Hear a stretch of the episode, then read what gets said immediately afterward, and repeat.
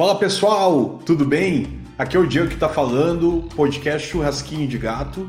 Eu tô aqui com meu amigo Rodrigo de volta e a gente veio falar mais uma vez de temas aí que envolvem negócios, que envolvem é, pilantragem também, que envolve um pouco de cada coisa, né? A gente se reuniu, até estamos atrasados aí na gravação, mas é por uma boa causa. Então, estamos aí numa energia bem boa hoje. Vamos falar de marmita, né, Rodrigo? Começa aí. Isso aí, a gente não tem a pretensão de de repente salvar o teu negócio, de de repente falar com grandes empresas.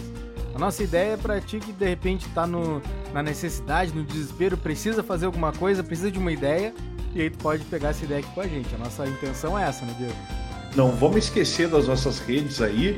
O e-mail é churrasquinho de gato podcast@gmail.com e o Instagram é churrasquinho de gato podcast. Não esquece da arroba na frente do Instagram, eu identifico a conta. Bem, hoje como o Rodrigo falou há pouco, né? E a gente tem o objetivo de falar de negócios aqui e tudo. A gente não pode esquecer de falar de coisas que estão né, na página atual, que estão no momento atual. É, eu até não combinei isso com o Rodrigo, não está na produção, mas a gente teve um incidente bem triste aí, né? A gente teve um incidente com a questão de uma morte trágica aí no supermercado, no hipermercado Carrefour, tá? E eu queria deixar só uma mensagem bem rápida a respeito do tema que é todos nós somos gente, devemos ser bem tratados, não importa né, raça, cor, religião, gênero, não. É, todos precisam ser bem tratados, independente da sua posição social, do jeito que está vestindo. Ninguém tem o direito de agir, de usar a força, de passar do limite com ninguém. Então, eu acho que nesse ponto a gente tem que ressaltar um respeito à vida humana acima de tudo, e um respeito que a gente deve ter com o nosso próximo. E como já dizia os mandamentos ali, né? Como o homem já colocou lá atrás, por mais ateu que eu seja, a gente deve amar o próximo, né, Rodrigo? Com certeza. Acho que a mensagem que fica realmente é de respeito ao próximo. Né? O entendimento que aí, particularmente, eu tenho é de que o segurança, a função dele é segurar a vida. Essa é a função dele. Ele tem que garantir a vida das pessoas, não tirar. Isso já é, já é um juízo, já é uma, uma ação que ela não é feita por aquele agente, né? Uh, todos devem ser realmente respeitados. Cada um tem uma característica diferente dos outros. Né? A gente não, não precisa ser uh, defensores dos gordinhos, dos negros, dos brancos, dos índios. A gente precisa ser defensores da vida, né? do ser humano. Então é isso que a gente acredita. Mas esse podcast defende o gordinho, com certeza. Até porque eu e o Rodrigo somos gordinhos, né? Então a gente tem que se proteger. Porque vá que o mundo não nos proteja. E já que a gente é gordinho, a gente tem essa marmita pra cá, né, Rodrigo? Com certeza. Quem não precisa comer? Isso é uma necessidade que todo mundo tem todos os dias. Então nada melhor do que ganhar dinheiro com isso. E é isso que a gente vai comentar com vocês hoje. Deixa eu te perguntar uma coisa, Rodrigo. Qual foi a última vez que tu comeu uma marmita da rua, assim? Olha, por conta da pandemia, minha esposa tem ficado em casa e eu também tenho ficado em casa. Então é um pouco mais difícil disso acontecer.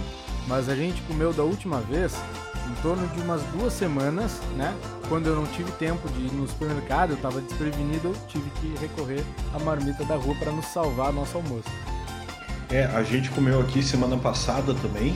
A gente teve que sair os dois, então não, ninguém pôde ficar em casa para garantir a comida, né? E como era um dia típico, assim, que os dois iam almoçar em casa, a gente comeu, comprou, né? Então a gente comprou numa lancheria aqui, que atende tanto de dia como de noite.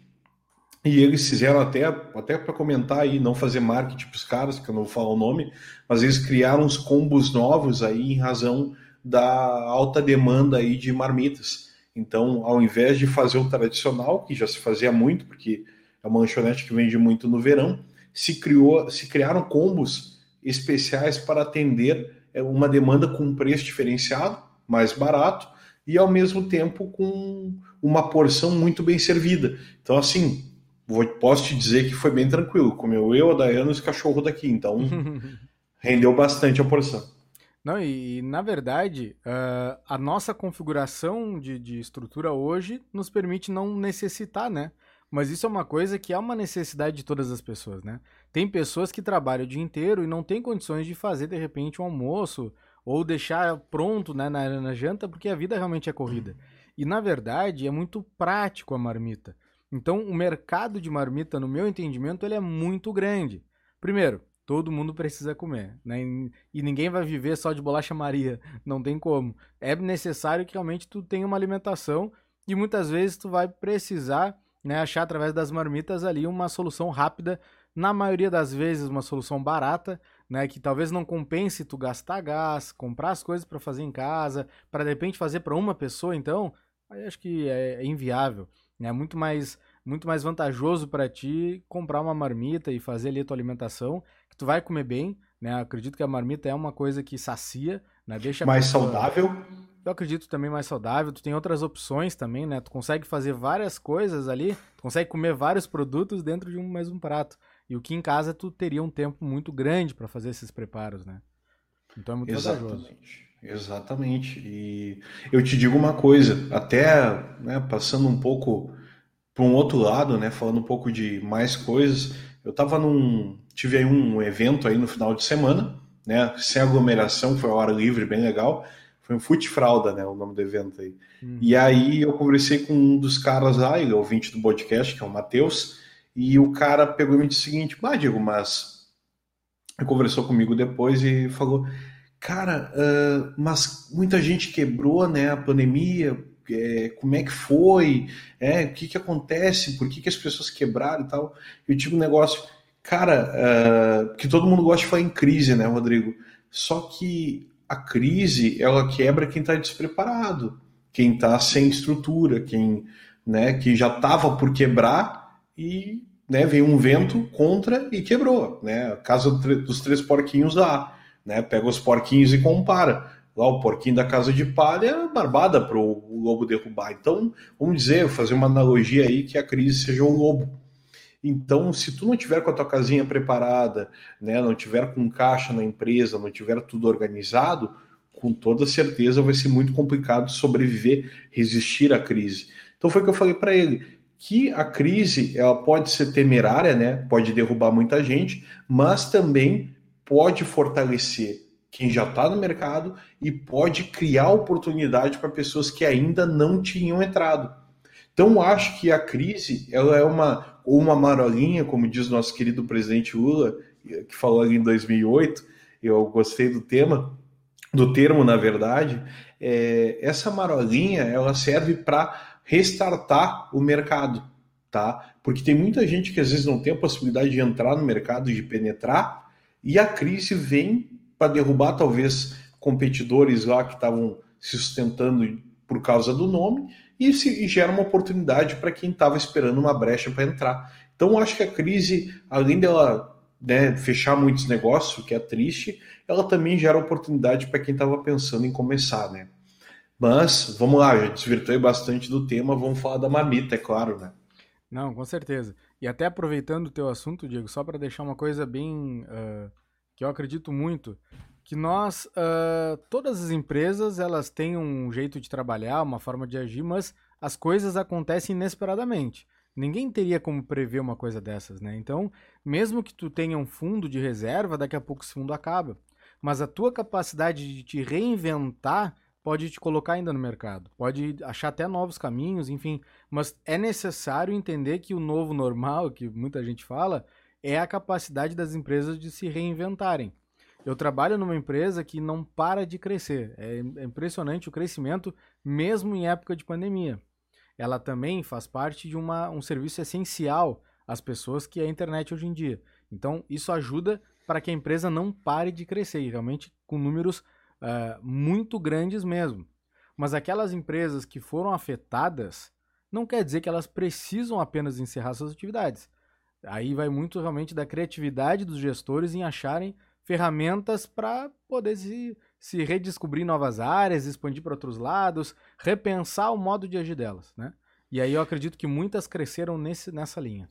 E eu te digo mais ainda, é, tu falou que a empresa cresceu bastante. Só que a tua empresa, por ter uma atividade mais essencial, ela não cresce à medida por novas adesões, por pessoas que não tinham serviço, e sim por pessoas que já tinham serviço de qualidade mediana ou até ruim e migraram para lá por verem que o serviço que vocês prestavam era muito melhor. Então, assim, a disputa por market share nesse momento é muito importante, porque como a tua empresa trabalha com serviço de internet, que é uma coisa vital, e as pessoas que resolveram ficar mais em casa, elas começaram a prestar atenção na porcaria de internet que as maiores empresas do Brasil oferecem, tá? Porque eu também não tenho empresa, não tenho internet das maiores empresas do Brasil. Eu tenho internet de uma empresa local aqui da minha cidade. Então eu utilizo e isso tem uma velocidade boa, tem uma estabilidade boa, mas eu conheço pessoas que têm desses maiores, essas maiores empresas do Brasil e estão passando trabalho aí. Não tem a velocidade que eu tenho, não tem. Então, assim, a qualidade do serviço está determinante. Tu fica em casa, tu começa a te martelar. Ah, tu tem aquilo que tu deixava para fazer daqui a seis meses dentro de casa, tu vai lá e começa a fazer. Tinha uma obrinha que tu queria fazer na tua casa, tu vai atrás. Então, a tua internet é algo que começa a te incomodar muito porque tu tá, em vez de tu tá seis horas dentro de casa, quatro horas antes de dormir, tu tá ficando 12, 16 horas acordado e dependendo daquele serviço. Sim. E na verdade, existe também um outro lado, né, digo, dessa pesquisa que o pessoal fez, porque existe muitas pessoas que não viam a necessidade de ter internet em casa. Por exemplo, telefone fixo, na maioria dos lares, acho que as pessoas já não querem mais. Né? Elas entendem que o telefone fixo não é necessário. Agora, muitas pessoas estão tendo que trabalhar em casa agora. Então, elas precisam de internet de qualidade. Então, muito, muitas pessoas que estão em casa trabalhando, elas tiveram essa necessidade uh, nesse momento. Então, isso ajudou também, com certeza. Mas, claro, a busca da qualidade, ela é ela é muito grande, né? As pessoas uh, percebem quando o serviço não está legal e querem trocar. Se a gente for parar para pensar aqui, eu, Diego ou qualquer outra pessoa aí que está nos ouvindo, tu troca de serviço se tu tá feliz, se tu tá contente? É difícil, né? Ou a gente troca porque está insatisfeito ou porque viu uma vantagem muito grande. Senão a gente não se incomoda ligar e trocar porque isso é, é uma coisa custosa para as pessoas, né? Então toda tu troca parte de insatisfação. E tu sabe que eu resolvi uh, virar esse cara, tá? Eu resolvi virar o cara que se imputece, se incomoda aí porque porque tá com serviço ruim. Se alguém chega e me oferece algo com uma condição melhor, eu já saio correndo, vou vou lá, pego. Porque cara, a gente tem uma dificuldade muito grande de receber serviço de qualidade.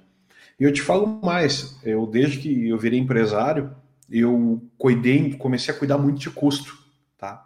Então, para mim, todo o dinheiro que eu sinto que eu estou gastando a mais, que está além da conta, eu já vou lá, ó, faço que nem o Jorge Paulo Leman, que é o cara lá do Sonho Grande.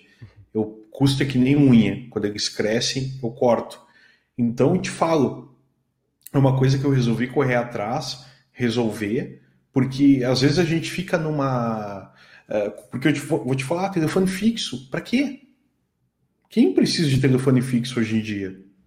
Não tem mais essa necessidade tão grande.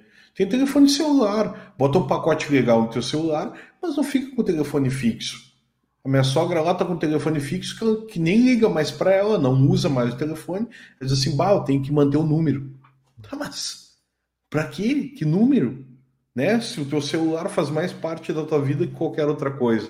Telefone fixo é coisa do passado. É como a gente falou aquele dia. Hoje em dia, a operadora se preocupa em vender pacote de internet.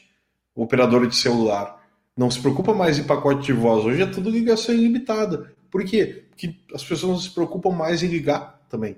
Não se preocupam mais em falar. Hoje tu manda um áudio no WhatsApp, tu manda um texto e tá tudo certo. Ninguém tem paciência, né? Com certeza. Não. Mas vamos voltar, Diegão, pra gente, a gente fugir um pouquinho do assunto.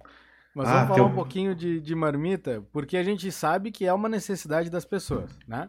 A gente entende que precisa se alimentar. Então, se tu vai fazer uma pesquisa, por exemplo, de público-alvo, tu já parte de uma necessidade de que todo mundo precisa de comida. Todo mundo precisa comer. Então, tu já tem uma, um, ótimo, uh, um ótimo ponto de partida, né, Diego? Para esse início aí de, de atividade. E claro. É... Pode falar. Essa é a melhor mentalidade. Não, nem esquenta. Essa é a maior mentalidade que o empreendedor tem, né? Ele já pensa, ah, todo mundo tem que comer. Com certeza. Tem que achar meu nicho. Tem que achar onde me colocar. Exatamente. Então, se a gente fosse começar a dar dicas né, sobre esse assunto e, e, poder te ajudar, se esse é a tua vontade, esse é o teu interesse, a gente precisa entender primeiramente qual é a necessidade das pessoas ao teu redor. Né? Se tu vai começar na tua casa, uh, perto da tua casa tem opções de marmita, isso já é um ponto de partida. Porque tu, eu acredito que a melhor forma de tu começar um negócio de marmitas é na tua região. É na tua, perto da tua, da tua casa, onde tu vai ter capacidade de entregar esses produtos com, com mais rapidez, né, com menor tempo ali, porque também é uma parte fundamental da marmita o tempo de entrega. Existem marmitas que atendem toda uma cidade. Eu acho errado, porque o tempo que o entregador leva para levar uma marmita vai influenciar totalmente na experiência do cliente. Se ele recebe uma marmita fria, já é um ponto muito negativo para ti. Ele já recebe um produto que não é a mesma coisa. Imagina uma batata frita com 40 minutos de atraso. Não fica murcha. Legal. Murcha, murcha totalmente. Então é necessário tu fazer uma análise. Até mesmo, às vezes, é bom ser pequeno. É bom pensar num campo menor, porque tu vai atender as pessoas ali com mais qualidade. Se depois tu tiver uma estrutura legal de entregas, aí beleza. Aí tu pode avançar mais, pode ir mais longe, mas é uma dica que a gente dá. Pensa em quanto tempo vai, vai ter deslocamento. Eu vou conseguir cumprir 10 entregas ao meio-dia? Vai ser difícil. Aí é logística, né, Rodrigo? E quando a gente fala de logística, o mais importante é redução de tempo, o mais importante é encontrar maneiras de facilitar a tua entrega até teu cliente. Né? Hoje o maior desafio das empresas aí de e-commerce, principalmente, é tempo de entrega. Os caras estão trabalhando para entregar em dois dias, para entregar em um dia, para entregar em horas. A Amazon nos Estados Unidos já está entregando em horas. Então, a gente fala em logística, se tu é pequeno, principalmente, tem que definir. Tu falou até num podcast anterior, ah, como é que eu vou fazer? Ah, foi do bolo de pote, foi o anterior mesmo. Tu falou, ah, vou ir de bicicleta, vou ir de moto, vou fazer como? Cara, tu tem que fazer de uma forma que não fique pesado para ti, que não custe caro, que tu consiga ao menos né, usar o valor de tarifa de entrega, o frete, para realmente bancar esse custo, porque daqui a pouco fica desgastante, caro. Tu tem que dar atenção para a marmita, tem que dar atenção para a entrega, tu enlouquece. Então, ou daqui a pouco tu usa uma outra pessoa que está ali contigo, que mora contigo, ou contrata ali alguém, né, que, que esteja sem fazer nada. É, um ótimo ponto de partida, né, eu acredito que seja a família realmente. Né? Enquanto ali tá, tá preparando as marmitas, outra pessoa está entregando. Eu acredito muito no negócio familiar. Eu acredito muito. Eu acho que no início das, das olha, das grandes empresas começaram assim também, sabe? É normal. E até empresas de médio porte que tem nas nossas cidades mesmo, né? Ah, poderia citar vários, que a família foi fundamental para aquele crescimento. Porque tu começa ali e tu vai desenvolvendo e vai crescendo e vai melhorando o serviço. Mas no ponto de partida, a contratação eu não acho vantajosa. Eu acho que pode realmente te já te criar barreiras já na, na, na, no início do negócio. Começa, começa pequeno, não tem um, um valor inicial que tu precisa ter. Tu não precisa de um forno industrial para começar. Tem que começar. Só não dá para deixar o familiar no caixa, né? Porque vá que passe a mão nos pila ali, aí fica meio complicado. Então não, é. não deixa as pessoas no caixa no início. Fica tu com dinheiro, tá? Se tu tá administrando bem, qualquer valor que saia dali tu vai saber. É importante. É, é verdade, é verdade. é importante. Mas e tu, Diego, para o cara começar com marmita, o que que tu faria? Primeira coisa, cara, eu quero montar uma, uma entrega de marmitas. O que que tu faria? Eu acho que, cara, bom, a gente sempre fala que a gente tem que aprender, né? Clássico, normal. Mas eu acho que a gente tem que pegar um exemplo legal que tu trouxe com o churrasquinho, né? Tu falou rapidamente ali como, sobre como tu começou teu negócio. Tu tem que saber se a tua comida presta, né, Rodrigo? Porque Tipo eu, tem coisas que eu não faço bem. Tem coisas que eu sei que eu não faço bem e eu não vou ter coragem de vender. Tem coisas que eu já faço legal. Então, tu tem que pensar o seguinte: o que, que eu vou vender? Qual é o meu, meu enfoque? Eu sei fazer bem? Não sei. Porque, como a gente fala, a dinâmica é tu começar, é, tu partir do zero com o teu negócio. Né? A tua pessoa é o negócio. Então, ah, eu não sei fazer feijão mas eu sei fazer arroz, bife, batata frita. Então eu vou vender arroz, bife, batata frita. Se perguntar, tem feijão? Não, não sei fazer feijão. Porque é melhor tu dizer que não sabe fazer feijão do que fazer um feijão ruim, entregar, e o cara dizer assim, bah, o feijão do cara é uma porcaria. Então, é, eu acho que tu tem que saber em que, que tu é especialista, tá? Então, acho isso muito importante. Que daqui a pouco tu pega e quer assumir, quer abraçar o mundo, né? Quer oferecer, quer fazer a salada tal, quer fazer a polenta, né? E tu tá deixando de entregar um produto bom, simples, que daqui a pouco fica fácil de produzir um menu. Eu tenho assistido o Pesadelo na Cozinha, aquele do Jacan, não sei se tu já ouviu. É muito bom, é muito bom. É uma delícia, né? É Ver ele humilhando as pessoas lá, eu gosto. Porque ele vai lá e pisa no pescoço dos caras e pega Mas aqueles tem uns absurdos, mané. né? Tem uns absurdos, é. tem uns absurdos. Não, não, não, tem cara que, que é uma podridão. Cara mano. desliga o freezer de noite, cara, para economizar. E a preocupação dele com os alimentos, imagina. Relaxamento, relaxamento. Os caras fazem com os outros que eles não fazem em casa, né? Porque é. vai chegar na casa dele, ver se ele desliga a geladeira dele. Não faz. Mas eu gosto que o Jacan pisa no pescoço dos caras, humilha os caras, né? Dá uma lição de moral neles, porque os caras não enxergam o mais importante. E tu nota que a, o capital humano daqueles restaurantezinhos ali é o mais importante, os caras não enxergam. Pois bem, voltando ao o pesadelo na cozinha, ali tu percebe que o Jacan tenta simplificar. Que os caras vão lá, é porque tem isso, tem aquilo, papapá, do cardápio. E o Jacan diz assim: não, cardápio daqui por dentro vai ser assim, assim, assim. E pronto, o cara simplifica. Tu tem que começar simplificando. Tu começa a diversificar demais, tu daqui a pouco tem que ter um baita do estoque, tu perde 20, 30% ali do que tu investe, né? Que não deixa de ser prejuízo para o teu negócio, por mais que tu vai ter que repor aquilo, tu perde esse dinheiro, perde esse estoque, porque tu não quis focar no básico. Vai lá, ó, eu faço a laminuta, arroz, bife, batata frita e esse tomate e essa alface. Ah, mas eu quero. Ah, a gente não serve aqui. Só serve isso. Ah, então tá, vou ficar com isso. Ou não fica, porque aí tu não, não cria nenhuma dificuldade para ti mesmo, não, não queima teu nome. Então, assim, ó, simplificar. Meu primeiro, meu primeiro passo. Agora, Rodrigo, mais um. É, eu acho que, eu acho que com certeza, o, o, o simplificar ele faz todo sentido quando tu pensa em um processo de produção.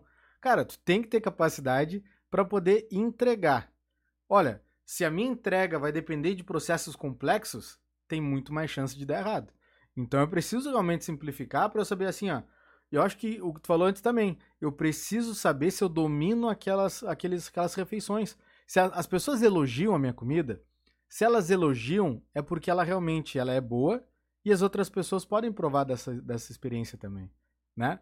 Então isso é fundamental. Nós precisamos saber realmente se o alimento é bom, nós precisamos uh, ver se, se aquilo que a gente faz é tão bom a ponto de ser vendido.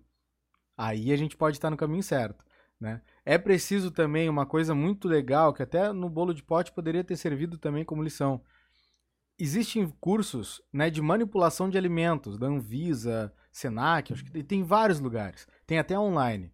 Esse curso é um curso muito básico para tu poder manipular os alimentos e saber conservar eles. Porque na comida, qualquer comida que tu não consegue reutilizar é prejuízo. E tu tem que em, toda, em todo tempo lá tentar reduzir o máximo de custos, mas de forma nenhuma de, de maneira negligente. Não é colocando um produto que tu não sabe se tá bom. Cara, isso aí pode queimar a tua imagem para sempre. Hoje em dia, tem um grupo aonde não ir em Pelotas, por exemplo, uh, que é aqui o de, da cidade de Pelotas. Ali é só gente xingando os outros, os outros negócios. Ali tem muitas pessoas chineleando. Agora, ali tem, assim, ó, milhares e milhares de pessoas naquele grupo. Quantas pessoas tu acha que tem no, no grupo aonde ir em Pelotas? Muito menos, nem isso. Né? Olha, nem se compara. Porque as pessoas falam muito mais mal do que bem. Né? Isso é. aí é, é tradicional. Então, cara, eu tenho a proposta de fazer marmita. Tá, eu tenho que fazer a marmita porque ela tem que ser melhor do que as outras. As pessoas têm que sentir aquela experiência na hora de estiver se alimentando. Cara, eu vou querer isso de novo. Essa é a experiência que as pessoas têm que ter. Então eu partiria disso aí também, Diego. Sei saber? Isso dá para vender? É, tu tem e tem outra coisa, né? Tu tem que ser a primeira opção de quem tá com fome, né, Rodrigo? Porque no momento que tu for bom no que tu faz, a primeira opção é a que tu lembra. Então é o seguinte, qual era a nossa primeira opção de lanche? Qual era o primeiro bauru que a gente ia comer? A gente ia lá no Sanata comer com os cachorros. Simples. A gente saía, caminhava 10 quadras, caminhava um quilômetro ali e, e tinha lancheria mais perto, tá? Só que a gente gostava de ir lá porque era muito bom, a gente era bem atendido, né? A gente tinha nosso tempo lá, a gente ficava curtindo, conversando, ninguém nos incomodava para ir embora. Tinha, tem tudo isso, tem um todo. Mas quem vai entregar a marmita tem que saber por que, que vai ficar conhecido. Ah, não, ele faz o melhor bife, ele faz a, ele usa produto bom, de boa qualidade, tá? Então, juntando a isso que a gente fala, uh, a gente tem que ter uma boa noção de qualidade. Tu falou aí do curso, né? Fazer um curso de boas práticas nunca é perda de tempo. Pelo contrário, tem muita coisa que a gente acaba descobrindo de segurança alimentar. E ele é obrigatório. Poxa, então assim, ó, falou tudo. Até porque tu estudou sobre o tema, eu vi meio relapso assim. Então. Não, o churrasquinho também. O churrasquinho, sempre que tu vai trabalhar com alimentos, é obrigatório pela vigilância sanitária que tu faça o curso de boas práticas. É obrigatório. Tu não tem escolha. Eu sei que às vezes a gente começa um pouco na informalidade, até para ver se o negócio vai dar certo ou não. Mas em algum momento tu vai ter que fazer esse curso. Te aconselho a fazer antes, que tu tem mais tempo. Depois tu vai, vai diminuir o teu tempo com o teu trabalho. Excelente. Desculpa aí que o cachorro tá latindo, tá? Mas o cachorro é uma mala sem alça aqui, de noite fica incomodando. é, assim. faz parte. E assim, cara, uma das outras coisas que eu pensaria bastante, tá? É em relação à qualidade do fornecedor, tá? Fixar isso, Rodrigo, é muito importante, porque tu tá lidando com um serviço cíclico, então não é uma coisa que tu vai vender é, uma vez agora, daqui a seis meses vai ser a próxima venda. Não, daqui a pouco o cara pode comprar marmita de ti todos os dias. Então é muito bom ter uma segurança de fornecedor, ter alguém que te atenda bem, de qualidade, que possa garantir um bom produto, né? um bom resultado final. É, um, uma das coisas mais fáceis de tu garantir isso é falando com representantes mesmo. Não é porque tu é um negócio familiar, um negócio pequeno, que tu precisa somente todos os dias ir lá comprar as coisas no supermercado, né? Isso aí realmente é muito muito oneroso para ti. Tu vai ter muito custo todo dia indo tendo que comprar as coisas.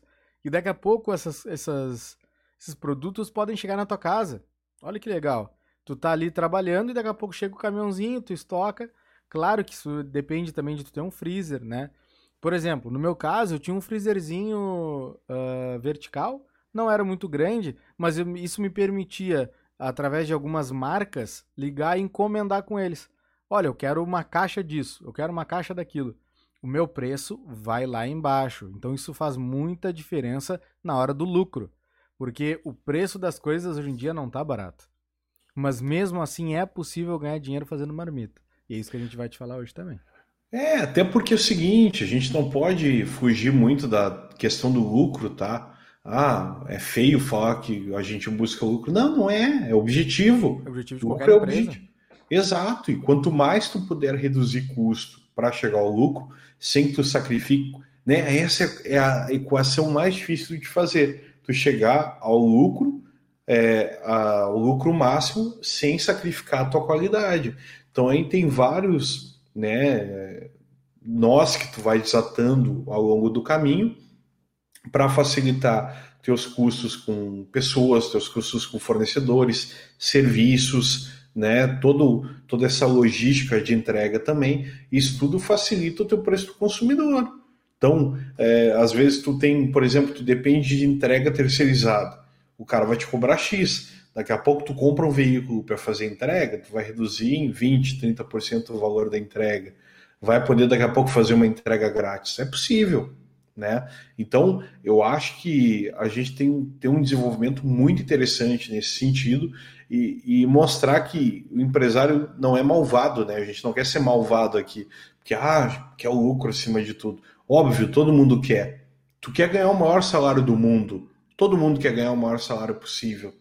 Ninguém, às vezes as pessoas não estão contentes. Ah, estou ganhando 3 mil reais por mês. Eu quero ganhar 4. Cara, então alguma coisa tu tem que fazer a mais, tem que é, produzir a mais para receber. E daqui a pouco, para a tua empresa te pagar mais, ela vai estar tá sacrificando alguma coisa. Ela vai estar tá tirando do bolso de alguém. No caso, quando alguém aumenta o salário, alguém abrir mão do lucro para pagar salário a mais. Então tem que ter produção correspondente a isso para né, isso se encontrar numa, numa curva ali de ascensão. Então, eu acho que além da gente buscar muito isso, ter uma, um talento aí de negociação com o fornecedor, tem que sentar e fazer o cálculo. Né? A gente falou isso no bolo de pote, vamos reforçar, né, Rodrigo? Vamos falar de custo, vamos falar de cálculo de custo de uma marmita. Eu sei que tu tá com o material prontinho na agulha para soltar aí, então é, eu acho que é extremamente essencial. Tem que colocar no papel, tem que fazer a parte chata, não é só oba-oba, achar que vai ganhar, que vai cobrar a mesma coisa do outro. Não, tem que botar no papel e ver e colocar número de forma racional. Racional. É tratar número com seriedade. Não só botar número no papel e dizer assim, ah, tá, ficar de boca aberta olhando para os números. Não, tem que tomar decisão em cima dos números. Então, vamos de custo, Rodrigo. Valor final nunca pode ser um chute. Nunca. Em qualquer coisa que a gente venha falar aqui no, no podcast, em qualquer assunto, o valor final nunca pode ser um chute. Ele tem que ser realmente um cálculo feito a partir dos teus custos. E esses custos aí, eles têm que ser calculados, não adianta. Isso aí ele é fundamental, tá? E a gente sabe que os custos variam muito, né? Como o Diego bem falou, é bom a gente manter a qualidade. Uh, esses dias mesmo a gente foi fazer horas que a gente não comia churrasquinho, né? Que era uma coisa que eu vendia, mas fazia horas que eu não comia. Então eu, minha esposa e meu filho, nós fomos atrás de um, né? Para comer até no carro mesmo, mas a gente foi atrás de um e a gente se surpreendeu com os valores, né? Um churrasquinho inicial, assim, de porco, que era o mais barato de todos, custava 10 reais. 10 reais não é um valor baixo, não é. Mas aquele churrasquinho que eu pedi e comi ali na hora era exatamente o mesmo que eu comi há cinco anos atrás lá quando eu fui. Eu tenho certeza, porque realmente eu comi outras vezes. Então aquela qualidade ela foi mantida. O preço subiu, é verdade. Mas todo mundo vê isso quando vai no supermercado e compra sua carne para sua casa. Então as pessoas sabem que o preço está subindo, mas elas não vão saber explicar por que, que a qualidade está caindo. Às vezes a gente tem que repassar o valor. Acontece. E vamos parar de ser chato também, de falar que tudo sobe, tudo sobe. Ai, que saco, não tá conseguindo pagar, não sei que. Cara, inflação, tá? Todo mundo sobe. Se o salário mínimo subir, tudo tem que subir para compensar. Todo, toda, uma, toda uma régua é elevada por conta disso. Tá, tá certo que a gente teve tem muita questão de política de economia, né, de balança comercial aí em relação a arroz, em relação a óleo. A China veio e comprou tudo que pôde, e aí levou o número, não quis ver nem o preço que estava pagando, aí foi tudo pro alto.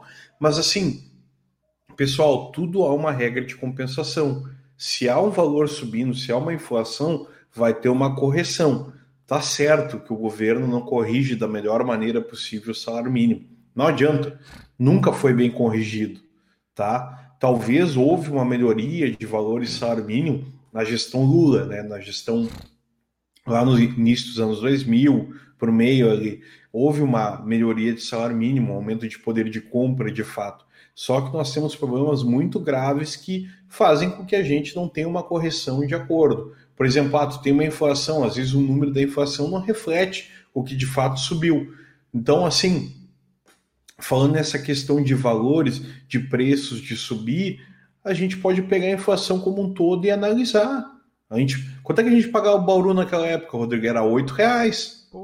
Tá? A gente pagava oito reais um Bauru lá, completinho, muito bom.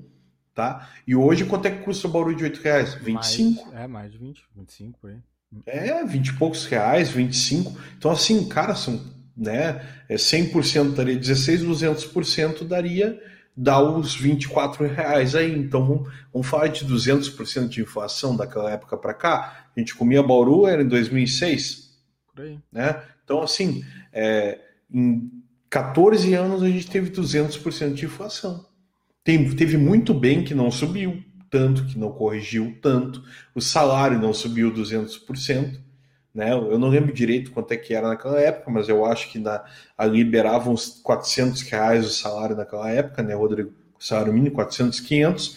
O salário mínimo aí, ele não está em 1.200 hoje, não está em 1.300 reais, que seriam 200, 300%. Bom, o Rodrigo está pesquisando ali pelo que eu estou vendo para confirmar a informação. Acho muito importante, que daqui a pouco tu falando uma baita de uma besteira. Não, o salário mínimo em 2006, tu falou? É, pode ser. 350 reais. 350 reais. Hoje, o salário mínimo, traduzindo aí, ele tá em mil, teria que estar tá em 1.150, 1.050. É o salário que está hoje, né? 1.039 hoje. 1.039. Só que assim, tem outros fatores, tem outras coisas e tudo envolvidas, tá? Então não é apenas uma conta tão lógica assim como a gente gostaria. Até porque a gente está usando Bauru para julgar, né, Rodrigo? Então é. não é uma, uma, moeda muito interessante, um, uma cotação legal para se levar, porque cada um cobra o que quer do seu, né? Mas assim, é muito importante essa questão do da gente ver os, o custo das coisas. Eu vi que tu tá, a gente estava falando antes de começar o podcast em relação ao custo do arroz, né?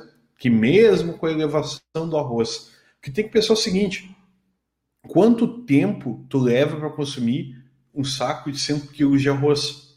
Tá? Por exemplo, aqui nós levaríamos, nós levamos duas pessoas um mês para consumir um saco de Claro, a gente não almoça todo dia, não está todo dia fazendo almoço, colocando arroz na mesa, tá? Não é uma porção de uma família inteira, mas, cara, um pacote de 5 quilos que hoje está 20 reais, ele dura um mês para nós. Então é 20 reais por mês.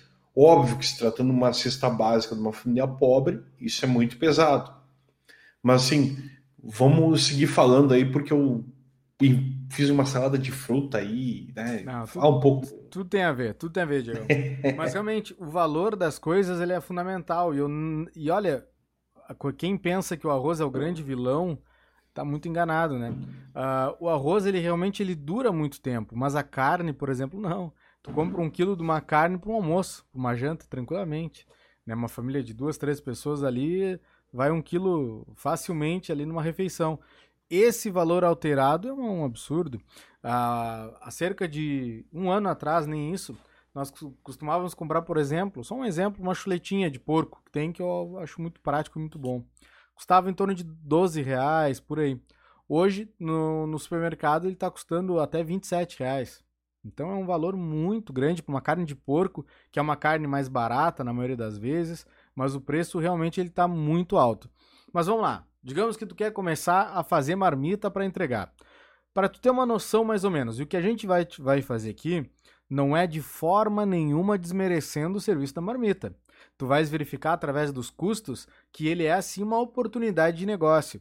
A gente não está falando no tempo gasto que a pessoa tem em fazer tudo isso, o tempo gasto em aprendizagem que ela gastou para aprender a fazer a comida para te entregar na tua casa. Isso é um valor que também é muito alto, tá? Então é o valor da produção.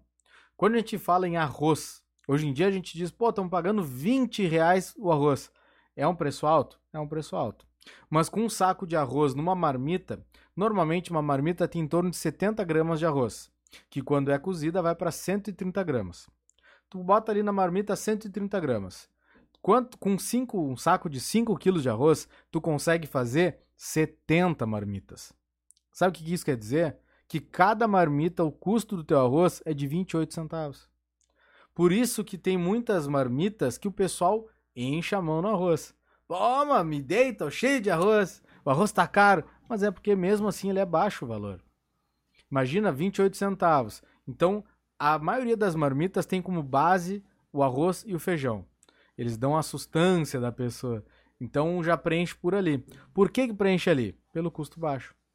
Se tu pegar, por exemplo, o preço de uma carne, dependendo da carne, tu consegue fazer bifes, por exemplo, e tu consegue fazer pelo peso dela em torno de 6 a 7 bifes, assim, dependendo, com um quilo de carne só. Então o preço da carne hoje também está indo.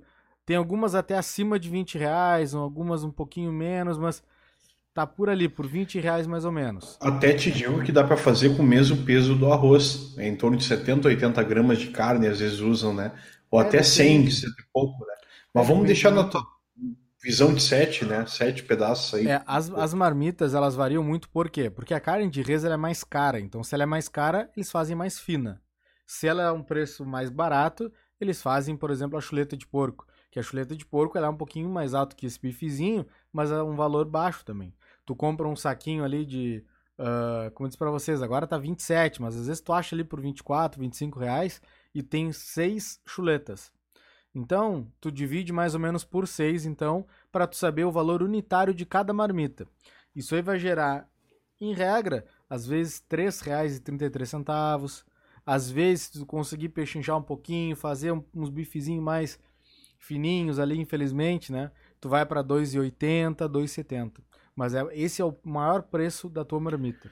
Vai girar em torno de 3 pila na média, né? Por aí. Por aí, mais ou menos por aí. Claro que isso varia muito de cidade para cidade e qual material tu vai conseguir. De novo, se tu conseguir fornecedores para o teu alimento, vai baratear. Se tu ligar direto para as empresas e pedir para falar com o revendedor, e esse revendedor uh, te, te entregar na tua casa, isso vai ter um valor mais baixo para ti. Isso eu sei porque eu fazia com duas grandes empresas. Eles não têm o mesmo carinho, eu já vou ser bem sincero, o mesmo carinho com grandes restaurantes, porque eles trabalham com metas, né? Então as, as metas, inclusive de refrigerante, eles não dão muita bola para pequenos, porque eles têm metas e eles atingem com os grandes. Mas mesmo, mesmo assim eles atendem, tá? E tu pode neles e tu pode confiar que eles vão querer te vender. Uh, mesmo que às vezes seja um pouco mais difícil. Mas eles vão te vender e vão te entregar na porta de casa com um valor mais baixo. Então, pode optar por eles, que tu vai conseguir realmente baratear o teu valor. Sempre que tu manteve a qualidade, que tu conseguiu verificar que está agradando as pessoas, tenta não mudar de marca. Tenta seguir com aquele padrão ali, mesmo que às vezes o valor varie um pouquinho, mas tu vai conseguir garantir a qualidade da tua marmita. Isso aí eu acredito que é o principal. E se tu precisar usar uma balança, usa, não tem problema. Tu vai manter a padronização do teu serviço. Botou... Sim, o traficante usa. O traficante usa a balança de precisão. Por que, que tu não vai usar uma balança para pesar teu alimento, cara? É que muitas pessoas usam as conchadas, né? Ah, uma concha disso, uma concha daquilo, mas não tem problema, se tu tem a prática. Mas para início, tu pode pegar a, a, a balança ali zerada, né? E aí tu coloca ali 130 de arroz. Beleza, parei. Agora com 130 eu vou botar mais 70 de feijão. Aí tu vai botando até chegar. Não tem problema.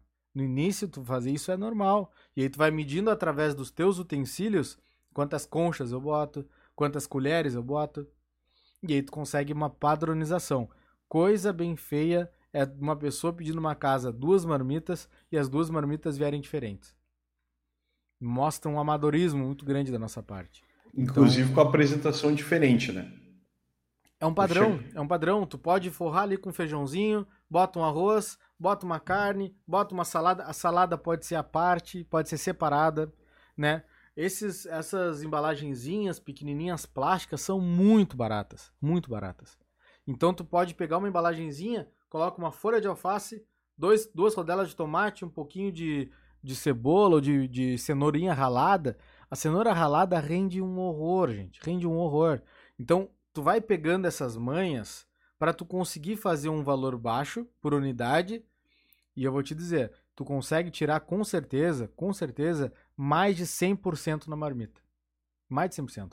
O preço final da, da marmita, dessa que eu estou falando para vocês, ela giraria em torno de 4,50 mais ou menos.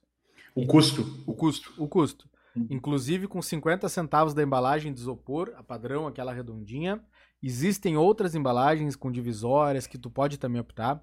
Eu, Rodrigo, uh, não, não medi esforços para ter uma marmita boa. No meu caso, a embalagem do churrasquinho.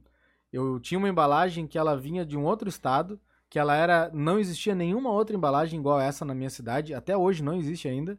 Mas as vinha pessoas, de Minas Gerais. Vinha de Minas Gerais. Mas as que eu. As, as pessoas que pegavam o meu churrasquinho, cara, que legal isso aqui. Eu cheguei na minha casa e estava quentinho ainda. Essa é a ideia. A ideia é tu proporcionar o quê? A experiência do cliente melhor possível. Então as pessoas que recebiam naquela embalagem térmica, elas ficavam muito satisfeitas. E sabe qual era o meu custo dessa embalagem, Diego? 15 centavos. Se eu tinha dois espetinhos lá dentro, o meu custo era de 7 centavos. Mas olha aí, olha aí, pessoal. Olha aí. Caramba, é questão de pensar, é questão de buscar, tirar a bunda da cadeira, né? Que nem o governador aqui, o, o governador atual falou para o governador anterior, tem que tirar a bunda da cadeira e fazer gestão. E realmente, Cara, é questão de parar, pensar e dizer, não, onde eu posso inovar, melhorar, trazer um material de qualidade. E outra coisa que eu vou te falar, Rodrigo, questão de lucro, né? Margem de lucro. Cara, uma marmita aí, como a que tu preparou, tá 10, 12 reais no mínimo aí. Depende Falando muito, da média? É, depende muito da tua pesquisa de mercado que tu fizer na, na, tua região. De repente, tu vai ter na tua região lugares que vendem a 15, 16 reais. E se tu fizer a 12, vai chover de gente.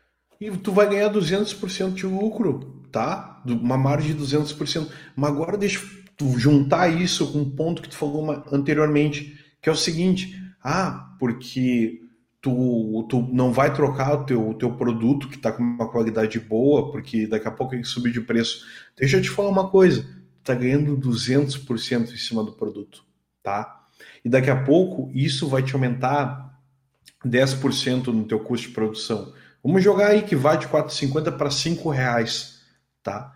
E se tu jogar 200%, uh, se tu jogar, vai te diminuir o teu lucro de 200 para 170%.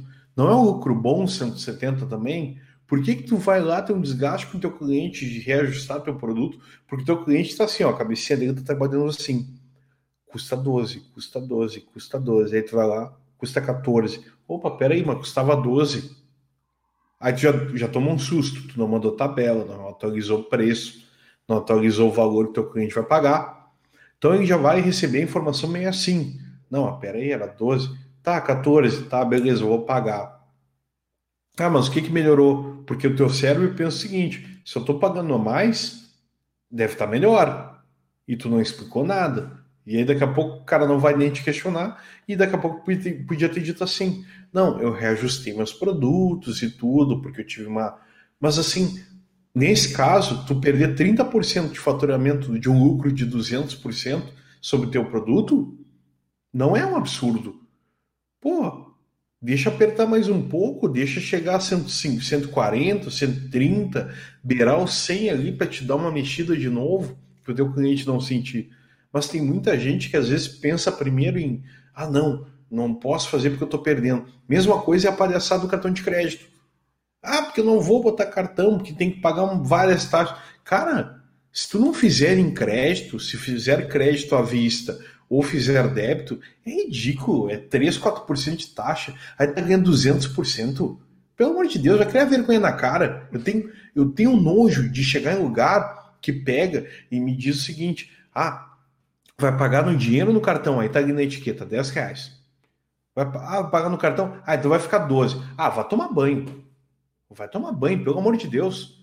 Cara, você tem que vender o preço da etiqueta. Me dá desconto no preço da etiqueta mas não me cobra mais que o preço da etiqueta. É vergonhoso. É, é, não pode cobrar, tá? Não pode. É que a gente não procura o PROCON e não, e não vai atrás, mas não pode cobrar, tá?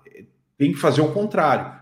Tá 12, ó, eu vou lá, ah, mas eu vou pagar em dinheiro. Então tá, vou te dar 10% de desconto. Vai se pagar R$10,80. Pô, legal. Mas não faz isso com o teu cliente. É uma judiaria, é uma falta de respeito. E vou te dizer, eu não volto. Com certeza. E é, é uma coisa que eu ia chegar nisso aí mesmo. O Código de Defesa do Consumidor, ele realmente diz que tu não pode fazer isso. Agora, se tu usar realmente esses números ao teu favor, tu pode tirar um baita diferencial. Por exemplo, como o Diego falou, tu vai lá e vende a tua marmita a 12 reais, tá? Mas a partir de agora, eu vou vender ela a 13 reais. Vou vender a 13, porque eu tenho a maquininha do cartão. Só que se a pessoa me pagar dinheiro, olha, qual é o dinheiro do cartão? Ah, é dinheiro. Então eu posso lhe conceder um desconto de 10%. Olha que legal. Qualquer coisa que tu oferece em benefício do cliente, ele vai ficar feliz. Uma vez eu fiz uma, uma experiência lá no, no meu churrasquinho. Eu co comecei a cobrar o valor de um real das entregas, porque eu tinha um custo com aquela pessoa. E eu botei esse valor. Quase ninguém quis a entrega. Mas eu precisei subir o valor do churrasquinho. O valor do churrasquinho foi um real mais caro. Era cinco e foi para seis ninguém reclamou. Porque o valor do produto é aquele. O valor do produto é aquele. E não era, até não era um grande valor acima, mas o valor era aquele. Agora, se eu desse um desconto para eles, ficariam extremamente felizes. A gente tem que entender uma coisa: todas as pessoas gostam de receber benefícios, brindes, uh, coisas nesse sentido, sabe? De vantagens. Então, se tu consegue fazer através de uma, uma jogada de marketing, isso é uma jogada de marketing. Tu, tu bota um valor acima, mas se ele pagar no, no dinheiro, dá um descontinho para ele. Quem não isso é gosta é... de receber desconto? Claro, isso é expectativa, né? Vamos falar de expectativa. Vamos dizer o seguinte, Rodrigo, tem uma menina para te apresentar. Vamos lembrar do tempo que a gente era adolescente lá, garotão. Tem uma menina para te apresentar. nossa, ela é isso, é aquilo, é a coisa mais linda, ela é maravilhosa, porque ela é isso. Eu faço 200 elogios à menina. Aí eu chego e te apresento a menina. Aí tu começa a ver que não era aquilo, né? E aí tu jogou tua expectativa lá em cima, aí tu quebra tua expectativa. E com teu cliente é a mesma coisa. Teu cliente acha que por fato de estar tá comprando contigo e estar tá sendo bem atendido, tá muito bom, tá ótimo. O preço tá lá, tá? Então, assim, o preço tá 12 ali na etiqueta. Ah, não, mas é o seguinte, você vai pagar à vista, é 10, a expectativa dele faz assim, ó. Porque o cara não tava esperando pagar menos. Então, o cara fica muito feliz, porque não tá te roubando, não tá te fazendo nada. Tu tá concedendo um desconto, porque tu é, não é porque tu é legal, porque tu é honesto, porque tu é certo podia cobrar aquele valor igual, mas tu já tá com desconto incluído ali, ele não precisa nem te pedir. E aí a expectativa sobe, o cara vai sair feliz, sabe? Vai sair além, além de ser bem atendido, ter um produto bom, vai ser feliz. Aí faz o contrário. Cara tá ali comprando e tudo. Ah, não, mas é o seguinte, ah, tá 12 reais ali. Não, mas vou te cobrar 14. É no, no cartão? Ah, não, vai ser 14. Deu? Quebrou a expectativa. Tu quebra a expectativa, nossa, é que nem entregar a confiança dos outros, é que nem mentir. Te pegou na mentira, não volta mais, cara. É muito difícil. A não ser que tu seja assim, ó, o único comércio num raio de 5 quilômetros que vai ter que andar uma hora para poder comprar a mesma coisa que tu vende. Beleza, tu tem monopólio, né, de uma certa forma. Mas do contrário, eu saio correndo, eu não volto mais e não recomendo que ninguém volte, mas tua expectativa é um negócio muito importante de lidar. Teu cliente já vai com a expectativa no teu negócio, ele tem que sair com aquilo ali ou igual ou superado. E é muito melhor quando é superado, né? Não, a expectativa é fundamental. É com certeza uma coisa fundamental. É que nem é que nem eu vejo muito que talvez seja um grande problema é, na, nos flyers das marmitas. Tu vê aquela, que nem nos lanches também, tu vê aquele desenho, aquela imagem linda. Aí chega para ti um troço que não tem nada a ver com aquilo. Tu criou uma expectativa de comer um lanche delicioso e chega na tua frente um pão todo torto, todo estrunchado. Cara, a tua expectativa vai lá pro dedão do pé. Realmente, faz todo lembrou, sentido. Me lembrou dos bolos de aniversário que as pessoas levam a foto. Ah, eu quero da, o do, da Frozen. Aí quando vê a, a, Frozen assim, tá ligado? Então, é um troço totalmente desfigurado, horroroso. O Mac passou por isso, o Mac botava um hamburguinho maravilhoso ali no, no anúncio e tudo. Chegava lá, era aquele hambúrguer triste ali, era um espirro, espirro da vaca, espirro da. Né? Então. Isso beira a propaganda enganosa. é, é horrível. É, é que nem tu mandar foto, foto de Facebook, foto de rede social. No Mirk. Tu bota um DCC, tu pegar, tu bota uma foto lá, tua melhor foto, tu não é daquele jeito. Tu só saiu bem aquela vez na foto. E aquela tua foto. E aí tu tá assim. Aí tu ia lá, marcava o encontro, chegava lá. Ah, pois é. Tu é diferente da foto, né? Ah, não gostou? Não, não, é melhor. Aí a pessoa te mentia para te deixar bem, né? Não, é melhor, é melhor, é melhor. É, é melhor sim. É melhor que nem esse lanche aí, é que nem essa marmita. Essa marmita aí. O troço chega lá, tu vai lá, uma alfacezinha bonitinha, cortadinha, um tomate, o arroz aqui, tudo né, colocadinho em seu lugar. Aí chega ali um troço totalmente desfigurado, vergonhoso. Para, não se faz isso. Respeito, tu não gostaria de abrir essa marmita? Por que, que tu vai vender ela? É, isso aí é uma, uma, isso aí tem, tem soluções para isso, tá? Porque às vezes o cozinheiro faz lá uh, a separação perfeita da marmita, ela fica ali intacta, mas aí na moto saco fica tudo mexido, fica tudo misturado, porque no transporte realmente aconteceu isso. Isso a gente entende. Agora, se tu usa uma, uma, uma marmita ali com divisórias, né? Tu já tá prevendo que pode acontecer uma coisa dessas, então tu vai agir antes. Tu vai ter uma marmita específica. Não é muito mais cara, não é não. Dá uma diferença pequena de valor. De tu pegar uma um pouquinho mais uh, refinada, vamos dizer assim, com essas divisórias. Porque aí tu não tem essa possibilidade, né? Então, às vezes, a embalagem é fundamental pro teu, pro teu negócio. Agora, se tu tem lá um case lá com, com motoboy, que seja que é bom, que tu sabe que não tem problema, aí beleza. Mas tu entende que isso também é necessário pro negócio, tu tem que avaliar isso. E às vezes é dizer para ele levar uma marmita e trazer de volta para ti. Tu vai fazer um teste na hora para ver como que ela tá chegando na casa do cliente. Ou pedir para um amigo teu, cara, tira foto para mim quando chegar aí. Vai ter essa informação na hora. Não é por maldade, é por questão do meio mesmo que está sendo levado, né? É um complicado. E a gente está num mundo que é o seguinte, né? É, hoje em dia, com as redes sociais, o cara recebe uma marmita tua, se ela tá bem bonita, tá bem organizada, o cara já pega e faz assim, ó. Tira uma fotinha na hora, posta. Olha que baita prato que o, o Diego Marmitas mandou para cá. Cara, Sério, já é marketing de graça, marketing orgânico. Tu não pediu, não fez nada. E aí daqui a pouco tem gente que pega e bota ali na, na embalagem, bota com carinho, bota um recadinho legal. É outra coisa que faz com que o teu negócio se destaque, chame atenção. Né? Vamos entrar em marketing um pouquinho também para falar aí, né? Porque é essencial. Então é o seguinte, às vezes até tu faz uma promoção de fidelidade lá, pega um, pede para as pessoas postarem no Instagram para daqui a pouco dar um desconto, etc. Faz toda a diferença. É melhor que tu gastar no AdSense lá, tu vai pagar 10, 15 reais e, e as tiazinhas lá que estão no Facebook, né, as velhas que não tem o que fazer, elas estão lá curtindo teus negócios lá, e aí elas não têm o que fazer mesmo, e curtem, só que elas não vão te comprar marmita, entendeu? Elas estão curtindo porque é legalzinho, vão compartilhar e tudo, mas tu tem que focar no teu público-alvo, que é quem vai compartilhar, que é quem vai fazer tua propaganda orgânica sem tu fazer força, apenas com a tua sabedoria. É, o marketing aí, nesse caso, também é fundamental.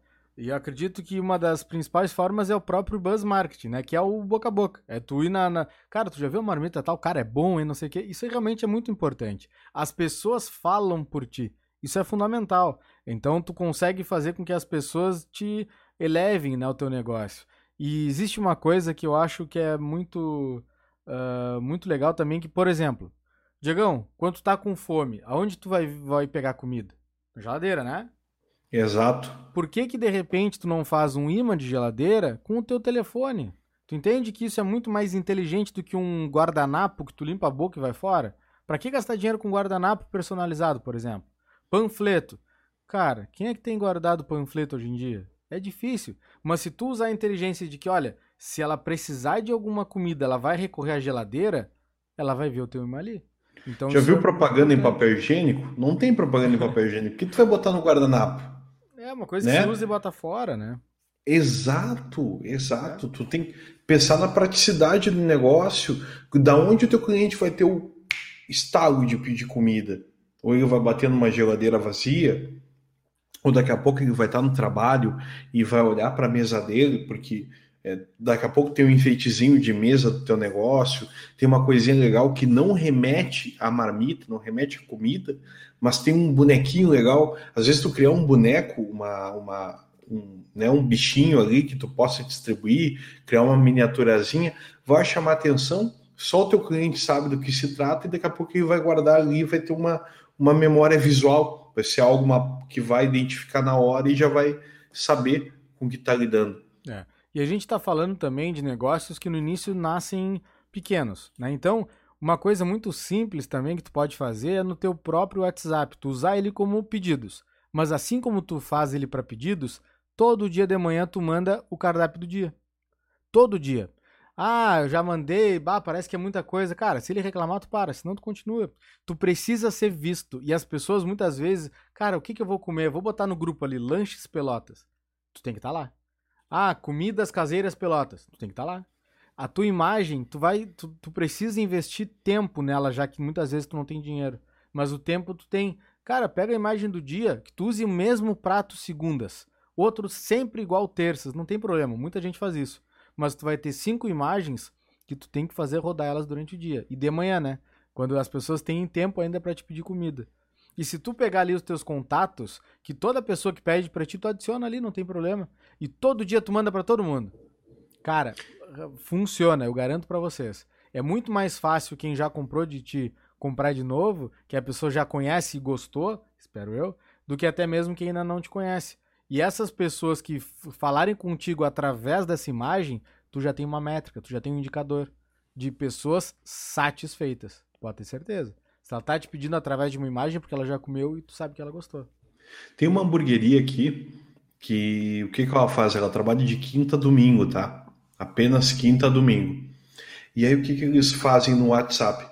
Eles têm lista de transmissão, que é uma coisa que a gente já comentou aqui. Tem que ter a lista de transmissão, é a maneira mais eficaz de passar para um número muito grande. Tu não vai ficar lá encaminhando, encaminhando, encaminhando, encaminhando, que agora o WhatsApp está restringindo isso aí também, né? Mas os caras enviam e aí eles me enviam uma foto e botam assim: voltamos. Porque assim, eles ficam de quinta até domingo, então de domingo a quinta tem um baita no espaço para eles voltarem. Aí eles botam ali: voltamos, botam uma foto, é, peça agora, o hambúrguer tal, tal. Cara, e aí sexta eles mandam, sábado eles mandam, domingo eles mandam. Então, assim, é a melhor maneira. Eu lembro sempre eu lembro sempre do hambúrguer bom que eles têm. Claro, embora talvez eu não peça, cara, eles estão sempre na minha mente. Tanto que eu lembrei agora de falar dos caras para ti aqui do programa. Exatamente. Estão na minha mente. Falou em exemplo de marketing, exemplo de divulgação, veio os caras na minha mente. Tem muita gente que foca assim, né? E fala. Hum. O que, o que eu não concordo só é com essa coisa de abrir quinta domingo, cara. Não entra na minha cabeça. Eu sei que é o dia que deve ser melhor para eles, não tem problema. Porra, mas se eu quero outro dia, eu não posso comer. Então tu tem que ser esperto e moldar a tua equipe para ter menos pessoas, não tem problema. Mas, cara, imagina, eu quero comer, segunda-feira eu quero comer. Porra, vou ter que esperar até quinta. Cara, eu acho, eu acho um absurdo, eu acho um absurdo. Mas é o, é o que a pessoa. Tem pessoa que quer ganhar sempre, mas às vezes, cara, às vezes tu tem que estar presente. Eu nunca me esqueço do dia que eu vendia churrasquinho e caiu um mundo de água. Cara, caiu um mundo de água. O que eu tinha para fazer naquele momento era fechar o meu trailer e ir embora. Mas o que que eu fiz? Caindo o mundo, eu tirei todas as mesas e cadeiras que tinha na minha frente e deixei uma passagem livre ali. Me, me deu uma intuição na hora. O que parou de carro, que fez tipo drive-thru ali no meu churrasquinho, e eu vendi como não vendia em dias secos ali. Porque às vezes, mesmo que a situação não esteja boa, pode ser que venha muito pedido. E tu tem que estar preparado para eles. É mais fácil ele. Tu, tu tá ali, já, já tá ali, já tá molhado, digamos assim. Tu já trabalha, não tem problema. Agora em casa, tu vai trabalhar?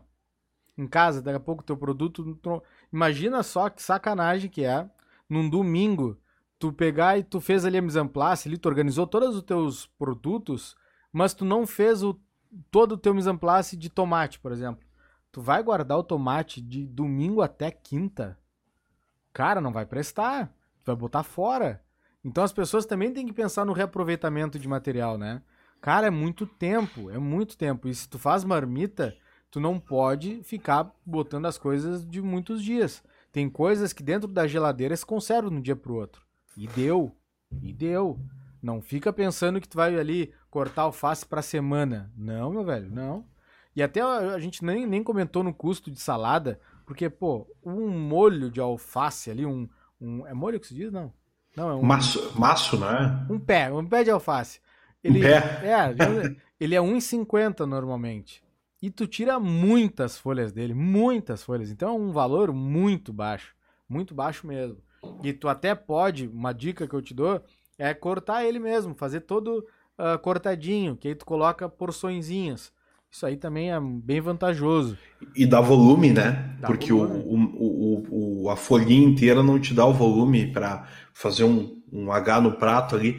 Outra coisa importante em relação à gestão de estoque, pegando teu gancho aí que tu levantou, é o seguinte: tu tá acompanhando à medida que tá saindo os pratos ali, é, de, daqui a pouco tu tem dois, três sabores, né, de dois, três tipos de marmita diferentes, tem coisas que não andam. Daqui a pouco surge a oportunidade de tu fazer uma promoção em alguma coisa que tu não está vendendo. E é melhor vender, né? É melhor ganhar menos do que não ganhar, que é uma coisa que eu falei é, lá no primeiro episódio. Cara, é muito importante tu fazer essa gestão de estoque, porque se tu não cuidar bem, vai estragar, isso é claro. Mas ao mesmo tempo, é dinheiro que tu tá perdendo, porque o teu estoque é vezes 200%.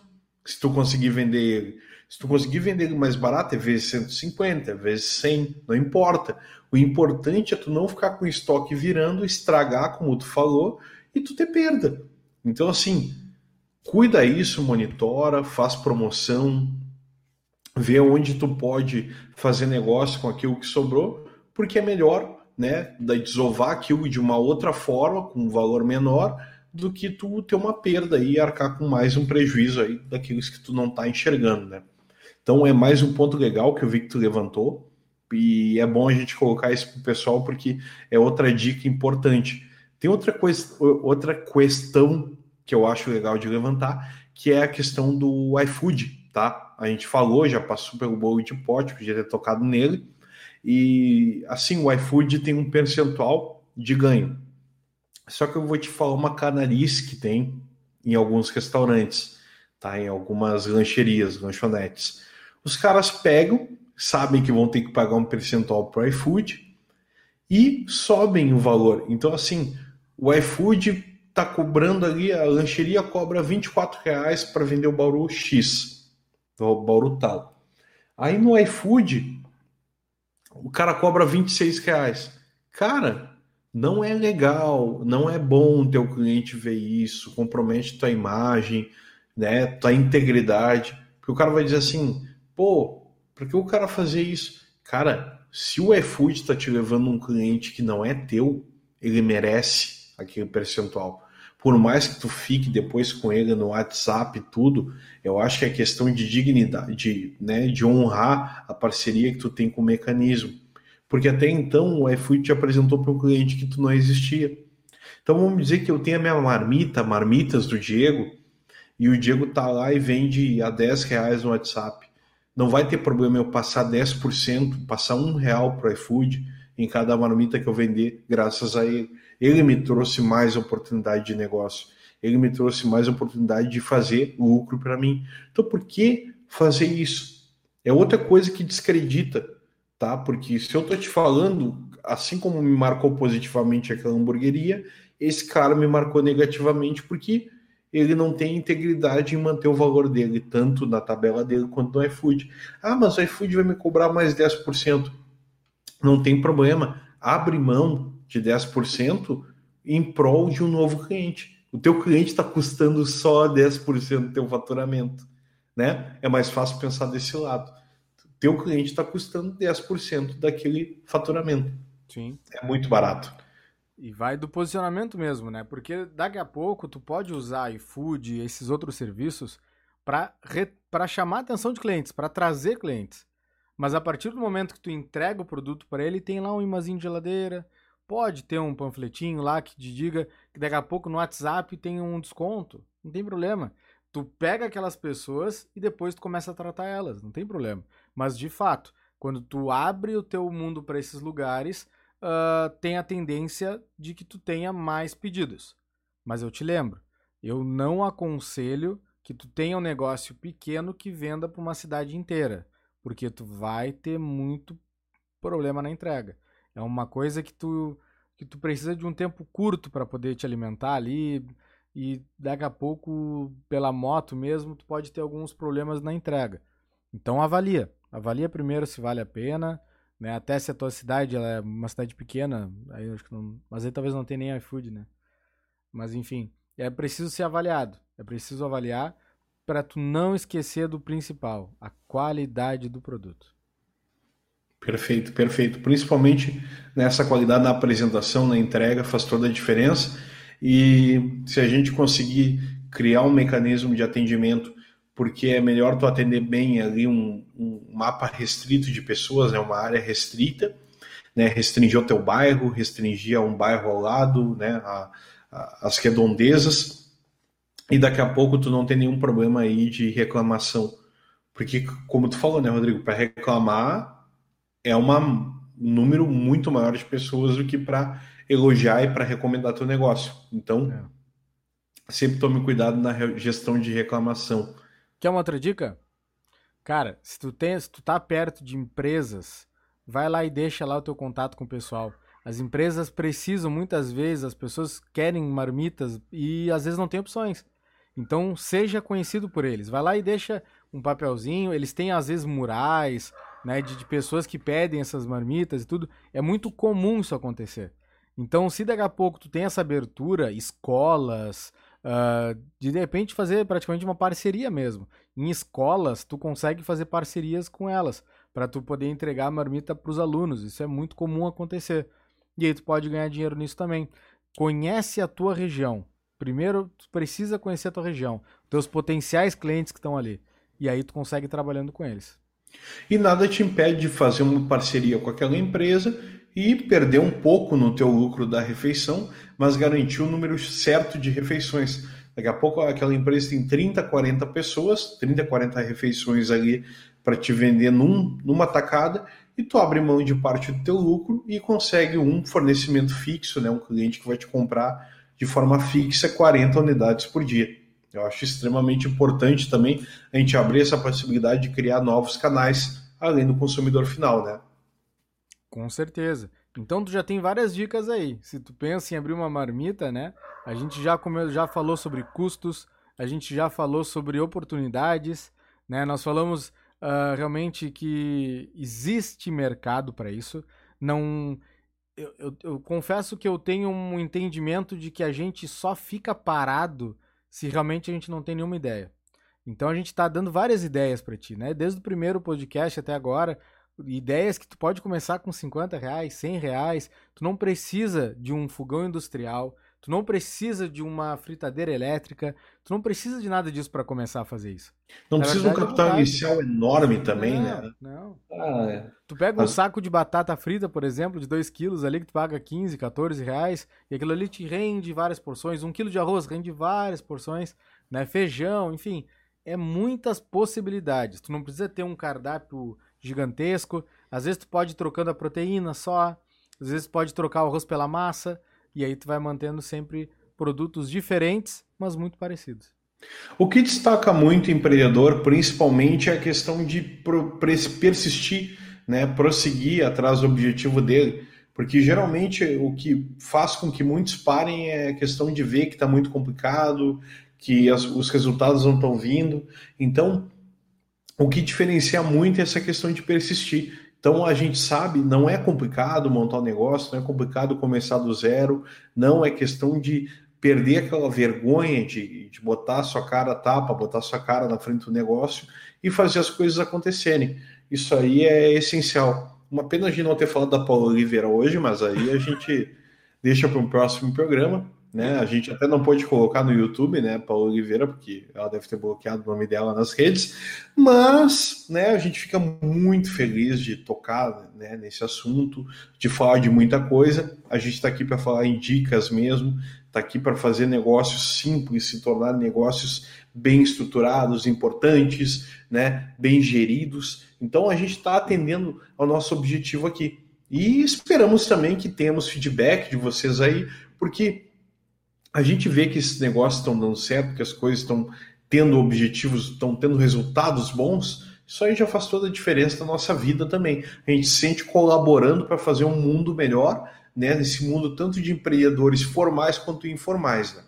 Com certeza, é muito importante tu não te acomodar, tu pensar sempre que tu pode crescer, que tu pode empreender, que tu pode produzir e não há vergonha nenhuma em tu vender marmita, é, bolo de pote, né, churrasquinho. É, realmente esses serviços são muito dignos e precisam de pessoas para fazer eles. Afinal de contas, todo mundo precisa comer, então precisa de uma marmita e, e é um mercado que vem crescendo muito. Vem crescendo muito porque as pessoas vão cada vez mais precisar e vários estudos apontam que pessoas estão deixando de fazer comida em casa. Elas estão estão procurando mais, até mesmo porque é muito mais vantajoso, né? Tu pega duas pessoas mesmo, tu vai fazer um almoço, vai gastar muitas vezes 50, 60 reais fácil, né? E tu consegue baratear isso bastante com as marmitas. Pois bem, e chegamos ao fim de mais um Churrasquinho de Gato Podcast. Ah. pois é, há mesmo. Eu fico muito feliz de fazer parte disso e, ao mesmo tempo, eu gostaria de dizer a vocês que temos as nossas redes, o nosso e-mail é churrasquinho de gato podcast gmail.com e o nosso Instagram é arroba churrasquinho de gato podcast. Sempre com algum postzinho gostoso ali de ver, engraçado, sempre vinculado ao próximo tema. Com certeza vai ter uns vídeos, algum post bem legal antes desse episódio, mas você pode acompanhar os outros. Estamos tanto no Spotify como Google Podcasts, o Castbox, o Deezer. Eu estou entrando, espero que daqui a pouco você já vai estar tá ouvindo na Amazon Web Music. Então, é, a gente está fazendo todo o possível para distribuir bem esse podcast e você pode nos consumir no YouTube também. Faz toda a diferença entrar aqui no YouTube, ver a nossa cara, ver esse meu visual novo de Bruce Willis, faz toda a diferença, além do Rodrigo, que é um cara extremamente sexy sem seus óculos, né? Ui. Então, Rodrigo, recado para gurizada. Pessoal, não se acomodem. Vão para cima que tem mercado, tem pessoas precisando, né, de pessoas que ajam, que têm atitude e tu não precisa ficar parado aí. Vamos à luta. Valeu, obrigado pela tua participação, obrigado por nos aguentar até aqui e um grande abraço e até a próxima. Valeu, tchau, tchau. Valeu!